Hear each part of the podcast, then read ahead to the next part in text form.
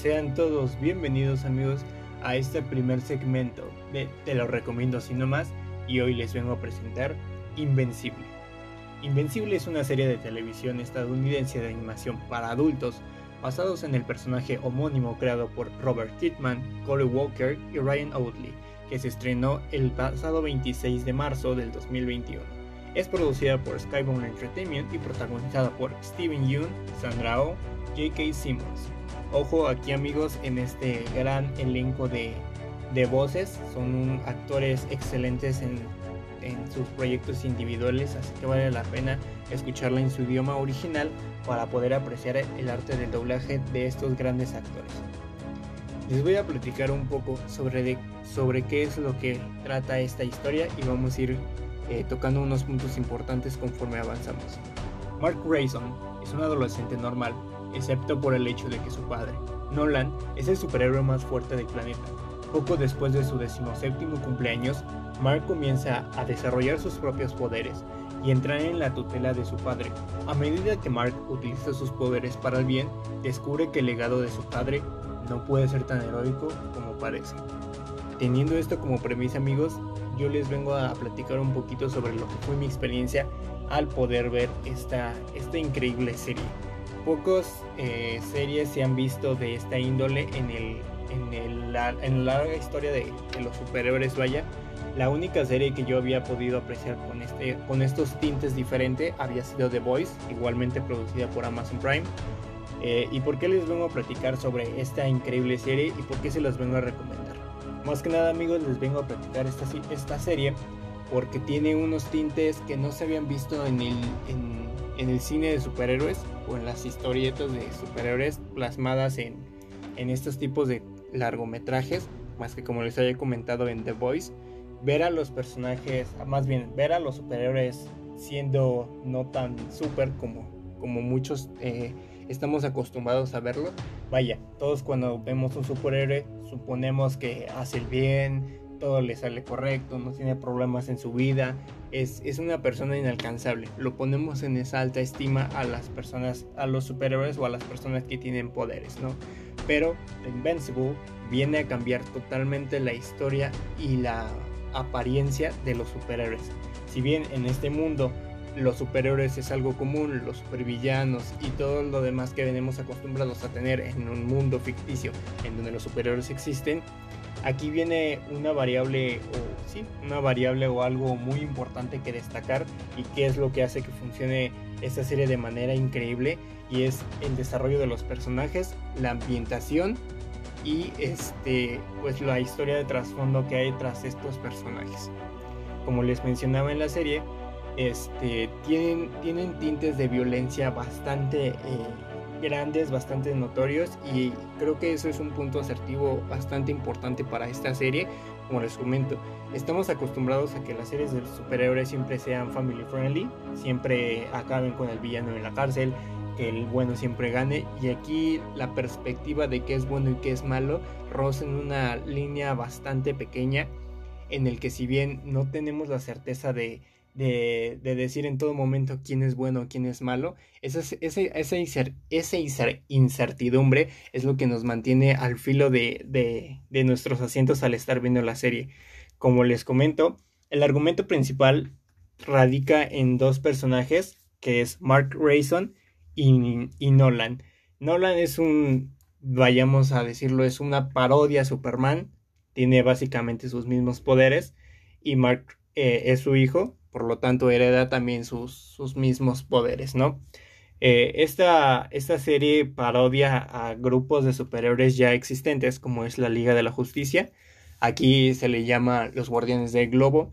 Esta, esta asociación tiene pues sus similitudes con la Liga de la Justicia, pero el que tengan sus similitudes no quiere decir que tengan este mm, hay que demeritar el trabajo de los que están realizando la serie o que hay que ponerlo en duda. No, no, no. Al contrario, creo que es algo que funciona bastante bien en la serie porque nos permite tener un panorama de comparación para decir, ah, miren, por ejemplo, este personaje se parece a Batman, este personaje se parece a Aquaman, y nos permite tener esa línea de comparación, lo cual es bastante importante para poder empatizar y recordar más fácil a los personajes que nos están presentando en la serie. porque muchas veces nos presentan personajes que no estamos acostumbrados, nos cuesta un poquito recordar, entonces al momento de parodiar a un grupo de superhéroes que ya existe, es un punto a favor bastante importante para la, para la serie, porque como les digo, ya tenemos una pauta, una marca de dónde continuar, pero como les decía, eh, todo comienza cuando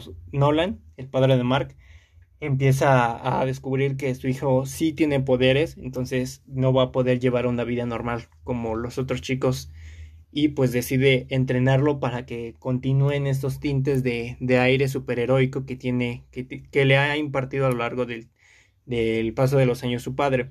Pero aquí es donde empieza a radicar el problema, amigos. No, no voy a hablar de spoilers, simplemente voy a hablar muy superficialmente sobre sobre este, la serie para que la puedan ir a ver, la disfruten y después pues comenten y me digan si, si la recomendación fue acertada o no. Bueno, como les, les mencionaba, está esta, esta, esta parte, pero sucede un, un acto de desarranque por parte de Nolan que hace que cambie totalmente el giro de la serie. Cuando ves ese acto y ves lo que hace Nolan a un cierto grupo de personajes, te radica y, te vuela la cabeza realmente, porque ahora entiendes que no todo es bueno, no todos los super son buenos. Y ahí es cuando entras en un conflicto y te quedas picadísimo viendo a, esta serie, ¿no? Entonces, una vez que tocamos sobre eh, muy la superficie de qué son los tintes de esta serie, vamos a platicar sobre los personajes. Ya les hablé un poquito sobre, sobre este sobre Mark, que es el hijo de, Nolan, pero vamos a hablar quién es el que le da voz tras este, este gran personaje. Como les comentaba amigos, esta serie tiene un elenco de voces increíble. Tenemos a Steven Yeun con Mark Rayson. Steven Yeun, para los que no recuerden, era Glenn en The Walking Dead, un personaje también muy querido en esa serie. Entonces, él le está dando voz a, a Mark. Sandra Oh que es este Debbie Grayson, la mamá de, de, de Mark y esposa de, de este Nolan. Sandra Oh es, para los que no les suena el nombre, es Christina Young en Grey's Anatomy. O sea, también tenemos otro titán de la industria del entretenimiento. Y finalmente tenemos a J.K. Simmons como Nolan Grayson o Omniman, que es su nombre clave de superhéroe. Para los que no les suena tampoco el nombre, este personaje es icónico también porque es este JJ Jameson en Spider-Man de Sam Raimi, el que le pide las fotografías a Peter Parker y también volvió a repetir el mismo personaje en Spider-Man Far, Far From Home. Entonces, como les menciono, esta es una serie eh, que tiene bastantes personajes de por medio eh, del doblaje, personajes muy importantes, por lo que les recomiendo que la escuchen en inglés para que puedan disfrutar de esta acción de doblaje.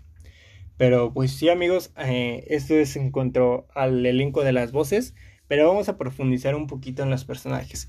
Esta, yo creo que este es otro punto en el que acierta bastante la serie, acierta en el en la evolución de los personajes. Muchas series tardan bastantes temporadas o o bastantes películas en verse una, una evolución notoria en los personajes. Pero aquí esta serie sí tiene nada más ocho capítulos de cuarenta y tantos minutos y eso es poco inusual amigos en una serie animada porque las series animadas siempre suelen durar entre 25 a 30 minutos como lo son Clone Wars como fue Star Wars Rebels eh, por mencionar algunas series animadas pero esta tiene una duración de 40 minutos por capítulo. Entonces, 40, poquito más, poquito menos, pero tienes bastante de dónde ver en los episodios. Entonces, a lo mejor al escuchar 8 episodios no nos podemos vislumbrar mucho sobre qué tanto tiempo vamos a poderlo disfrutar en televisión, pero créanme que sí se disfruta y sí da suficiente tiempo para entender lo que te plantean al menos en esta primera temporada. Y como les mencionaba, los personajes tienen una evolución brutal, increíble. Sobre todo el, personaje de Mark y de. y de. Eh, de Nolan, perdón amigos, se me va el nombre. De Mark y de Nolan. Estos dos personajes van teniendo eh, un, un crecimiento tanto personal como con sus poderes increíble. Así que toda esa producción que hay de por medio para este tipo de personajes es muy bien recibido y se ve bastante trabajado a lo largo de los episodios y hay un este, cambio notorio en todo, todo su, su aura y todos sus pensamientos a como los vemos en el principio.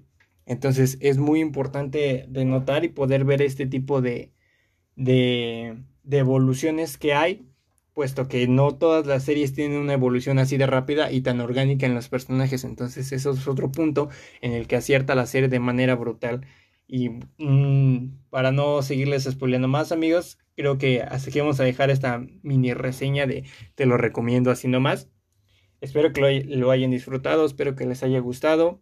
Y este, pues nada, vayan a verla, díganme si les gustó, si no les gustó y ya los estaré viendo en un próximo episodio de lo recomiendo así nomás. Chao, chao.